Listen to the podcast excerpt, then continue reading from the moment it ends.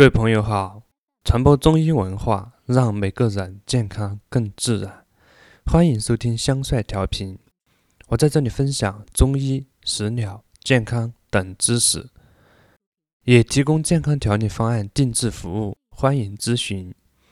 从身体到灵魂，我们要更健康、更幸福。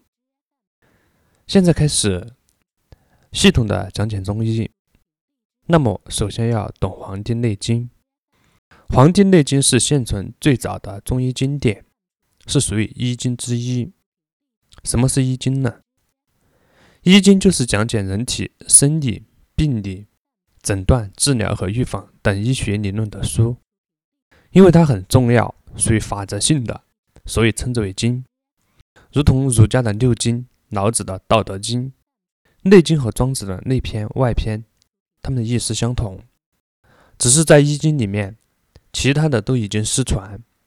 要强调的是，《黄帝内经》不是一个时期的作品，也不是出自一个人。《黄帝内经》所引用的古文献大约有五十多种，它是战国以前的许许多多的医学著作的总结，是对我国上古医学的第一次总结，是医学的集大成之作。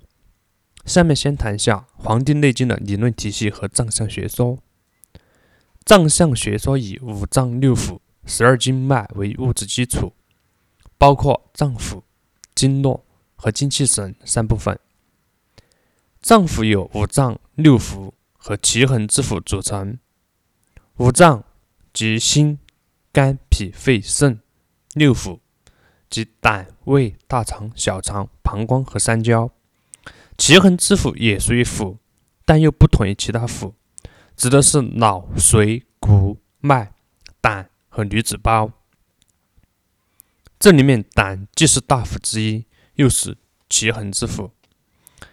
脏腑虽然因形态和功能不同而有所区分，但它们之间不是孤立的，而是相互合作、相互为用的。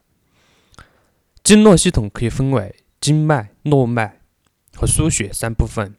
经脉有正经十二，十二经脉首尾相连，如环状，没有端口。精气在其中周而复始的运行。经脉之间相互通连的称为络脉，小的为孙络，不计其数；大的有十五条，叫做十五络脉。腧穴为精气游行出入的场所，犹如运输的站点。精气神为人生三宝，精和气是构成人体的基本物质，气和神是人体的复杂功能。有精才有神，神是精气的运用。嗯，好的，简单的把框架给大家说一下。下节我们继续讲《黄帝内经》，感谢收听香帅调频。我的 QQ 号码是二八二三幺五五五二零。